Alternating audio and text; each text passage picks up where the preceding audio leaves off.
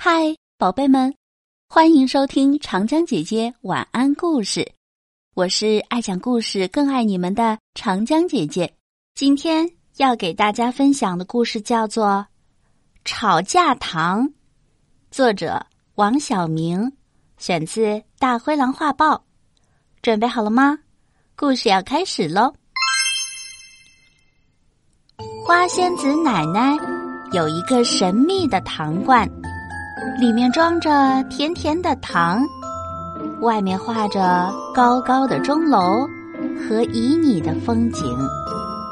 每当小花仙子遇到烦恼，糖罐就会蹦出一粒糖，让它含在嘴里，然后请它跳进画里的钟楼，登上那三百级的台阶看风景。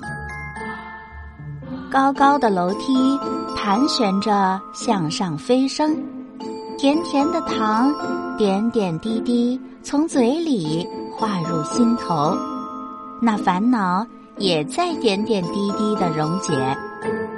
当嘴里的糖化光的时候，他会刚好走到钟楼顶上，这时他心中已经变得很甜很甜。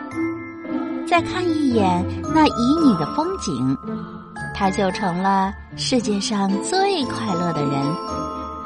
一天，两个小花仙子在星光下玩游戏，忽然他们争吵起来，然后互不搭理，心情像没有星星的夜空，黑沉沉的。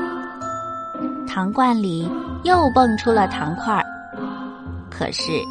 今天真是非常特别，只有一粒糖，两个小花仙子只好一人含着半粒糖，走进画里的钟楼。楼梯好黑好黑，但小花仙子的心情却慢慢明亮起来，因为嘴里的糖正在化解心底的烦恼。可是嘴里的糖。只有半粒，高高的阶梯只走了一半儿，糖就化光了。但这已经让他们在黑夜中牵手，一起走完剩下的楼梯。他把他的手塞进他的手心，像放进了一份信任；他把他的手紧紧的捏住，像是握住了一份责任。他们还是没讲话，只有咚咚的脚步声在钟楼里回荡。但许多话已经在心中漾开来，在已经变得甜润的心中飘出一缕芬芳。哗啦啦，满天的星斗从头顶上泻落下来。原来他们不知不觉。已经走到了钟楼顶上。当天边出现朝霞的时候，花仙子们看见糖罐的画中多了两个正在酣睡的小花仙子。他们好像讲了一夜的话，才刚刚入睡。让他们睡吧，糖罐上的梦会特别甜。花仙子奶奶说完。就去忙着做吵架糖了，因为罐里没有糖了吗？那么好的糖，为什么叫吵架糖？